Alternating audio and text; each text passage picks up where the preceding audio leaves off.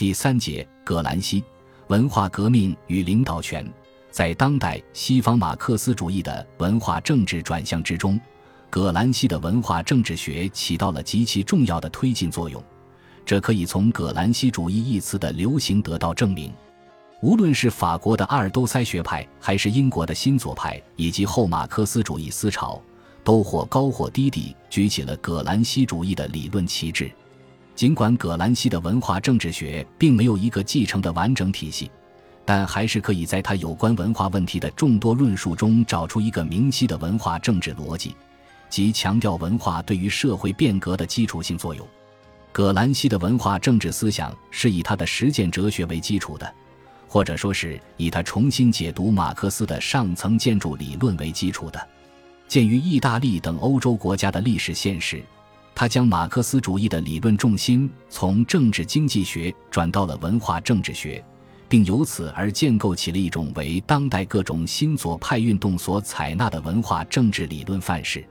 他所引领的文化的转向，集中代表了当代国外马克思主义理论发展的一个重要方向。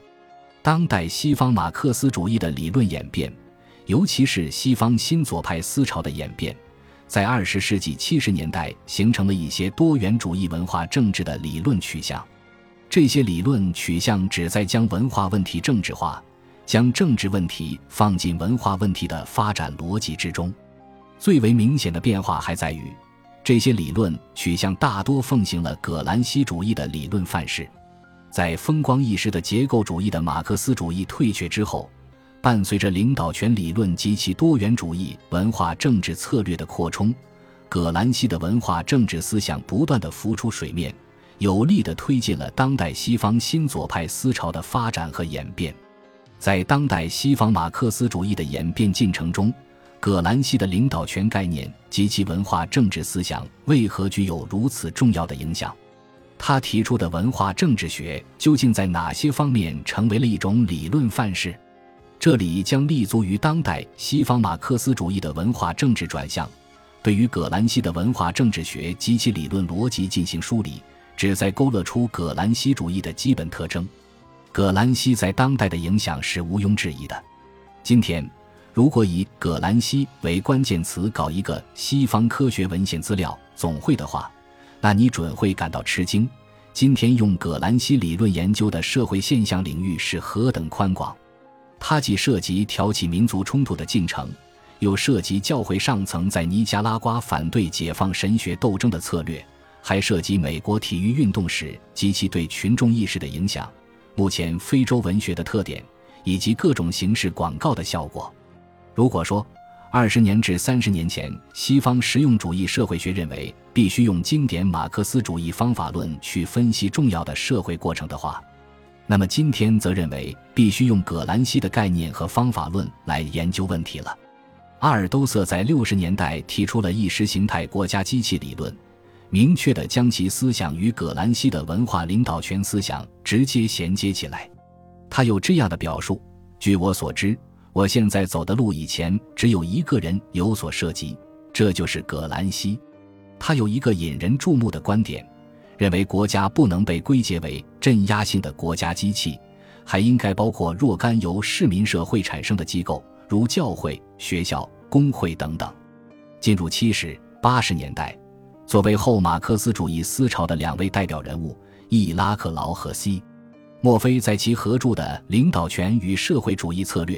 一书中，将葛兰西的领导权概念作为构建当代激进民主政治的核心所在。以新社会运动为代表的多元政治的历史转变，促使他们把葛兰西关于文化政治的论述作为构思新政治领导权的出发点。在英国新左派及其文化研究的领军人物二威廉斯看来，葛兰西的领导权思想代表了马克思主义文化理论的一个重要转折点。这一思想不仅突出了社会实践的总体性特征。而且还确立了文化及其意识形态的构成性作用。显然，这些理论代表人物都十分看重葛兰西的领导权思想，也就是他关于西方社会变革的文化政治构想。在西方马克思主义思潮的开启人物中间，葛兰西的理论思考具有十分鲜明的实践性。他对于文化领导权的探索，就不像卢卡奇那样置于思辨的总体性范畴之中，而是立足于西欧社会的传统与现实，立足于文化革命和道德重建，并提出了一种反经济主义的文化政治逻辑。正是因为这种逻辑吻合了当代各种新社会运动的政治诉求，使得葛兰西主义不仅成为一种文化分析的方法论。而且还成为一种当代文化政治的理论范式。在葛兰西所处的那个时代，工人运动的革命浪潮席卷欧洲社会，最终的结果是欧洲工人运动走向失败和低潮，反而是相对落后的俄国取得了十月革命的成功。这样的现实落差激起了马克思主义内部的理论反思。葛兰西发表《反对资本论的革命》一文。明确提出，十月革命是反对卡尔马克思的《资本论》的革命。发生的事件已经冲破了用历史唯物主义原则来决定俄国的历史如何展开的分析公式。布尔什维克否定了卡尔马克思，并且用明确的行动和取得的胜利证明，历史唯物主义的原则并不像人们可能认为的和一直想象的那样停滞僵化。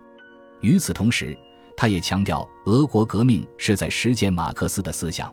即主张历史中占支配地位的不是天然的经济事实，而是人社会中的人，他们彼此联系，互相达成协议，并通过这些联系而形成一种集体的社会意志。这些人理解经济事实，他们进行判断，并且使之适应自己的意志，直到这种意志成为经济的动力而成为客观现实。这种客观现实存在着、运动着，并最终像火山熔岩一样，按照人的意志随时随地的开辟道路。葛兰西针对意大利工人运动和俄国革命的不同结局，并且依照克罗齐的绝对历史主义逻辑，将理论思考的焦点集中在文化问题上面。他坚信文化是人类走向自我解放的途径，力求论证精神活动与历史活动之间的内在联系。为了更加深入和具体的阐明文化与社会之间的必然联系，他在被捕入狱之后就拟定了系统的研究提纲，其中的内容大多涉及文化问题，诸如知识分子的形成和发展、天主教运动的产生与发展、民间文学和民俗学问题，以皮兰德楼代表的意大利戏剧的风格问题、代表性杂志的文化普及作用、语言学问题等。葛兰西在《狱中札记》中特别在以下三个方面做了阐述：对过去各次文化运动进行了历史分析，批判贝内德托·克罗齐的哲学，同马克思主义运动中出现的经济主义、机械论和宿命论等退化变质现象进行斗争。对于葛兰西而言，建立马克思主义的文化政治学是一种现实斗争的需要。为了适应这种需要，还必须从理论上清除庸俗唯物主义的理论倾向，按照实践哲学的思想立场来重新解释马克思主义。马克思主义已经被当时盛行的实证主义、经济主义、公联主义和庸俗唯物主义所侵蚀，使得理论与实践不能统一起来，从而导致历史主观性问题的缺失。葛兰西将马克思主义看作是一种实践哲学。他的提法明确包含着两个含义：一方面，哲学是由实践产生的；同时，另一方面，实践又是哲学的对象和目标。马克思主义哲学来自于实践，因此他必须从各国不同的文化传统及其现实情况出发。社会主义在不同的国家不可能采取完全相同的形式。马克思主义哲学要面向实践。使人类从异化中解脱出来，而恢复其历史主体的地位。实践哲学或者说实践一元论的概念，并非葛兰西首创，应该是从意大利哲学家拉布里奥拉那里借用过来的。后者强调实践哲学是历史唯物主义的神经，正是为了突出主观因素的作用。后者在《关于历史唯物主义》一书中就有这样的论断。没有一个历史事实不是依赖于作为基础的经济结构的种种条件而产生的，同时，也没有一个历史事件不是以一定的社会意识形式为先导的，由它相伴随和，由它所跟随的。正是在拉布里奥拉的影响之下，葛兰西认为马克思主义就是黑格尔加李加图的产物。他一方面强调政治领导权的经济基础问题，另一方面又欲求摆脱经济决定论的偏向，因此，他既反对用唯心主义原则来解释实践哲学，将马克思主义与康德主义和其他非唯物主义哲学联系起来，比如以奥托·鲍威尔为代表的奥地利马克思主义学派，同时也批评以普列汉诺夫和布哈林为代表的实证主义化倾向。实践哲学的主要敌人还不在于唯心主义，而是在于哲学上的先验性与形而上学性。普列汉诺夫以典型的实证主义方法提出问题，布哈林在《历史唯物主义理论》《马克思主义社会学通俗手册》中所论述的系统哲学，则是庸俗唯物主义的表现。在葛兰西看来，物质的概念不能从自然科学的意义上来理解。而是应该从他们作为一种生产经济要素的角度去理解。实践哲学并不关心物质本身及其物理的化学性质，它关心的是作为社会生产力的物质的重要意义。庸俗唯物主义的错误在于丢掉了辩证法，片面的理解经济基础与上层建筑的关系。事实上，无论是入狱之前还是入狱之后。葛兰西始终都在思考经济基础和上层建筑之间的复杂关系，始终都在关注上层建筑的问题。他首先从历史唯物主义原则出发，肯定并承认经济基础的决定作用，主张文化和道德的改革必须同经济的改革联系起来。不过，经济基础的这种决定作用应该是总体性的，在现实的历史过程中。经济基础和上层建筑之间并不是完全一一对应的关系，经济基础发生变化，并不意味着上层建筑也会发生相应的变化。如果认为政治意识形态的任何变化都是经济基础的直接表现，显然是对马克思主义的机械理解，并且在理论上和实践上都是站不住脚的。就现实的历史运动而言，经济基础和上层建筑之间的关系是具体和复杂的。他们之间的相互关系形成了一个历史集团，或者说历史的总体，从而构成了一个完整的社会历史发展的辩证过程。历史运动的具体性和复杂性表现在这样三个层次上面：首先，任何时候要去静止地把握经济基础都是十分困难的，因为只有在经济基础的发展过程完成后，才能对它进行具体的分析。其次，不是说每个政治行动都完全是由经济基础直接决定的，都只是经济基础的一个变化形式而已。再次，在特定的历史运动中，究竟采取哪些政治行动，往往是由诸多因素来决定的。相比经济发展所引发的社会革命，思想意识所产生的革命不仅不是被动的，反而还具有某种先导性。换言之，我们必须看到上层建筑的相对独立性。看到文化和意识形态的引领作用，葛兰西围绕上层建筑问题而对马克思主义的重新解释，就是为了突出历史运动中的主观性条件。在他看来，历史唯物主义这个术语中的关键词是前面的历史，而不是后面的唯物主义。历史体现了人的意志和活动，尤其是体现了人的精神文化活动。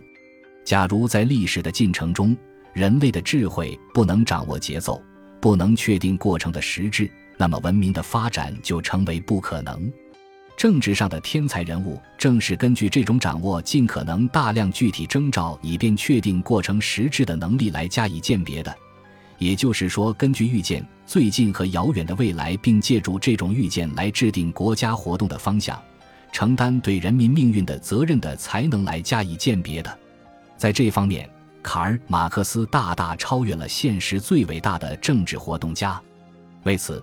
葛兰西将理论的重心从政治经济学转向了文化政治学，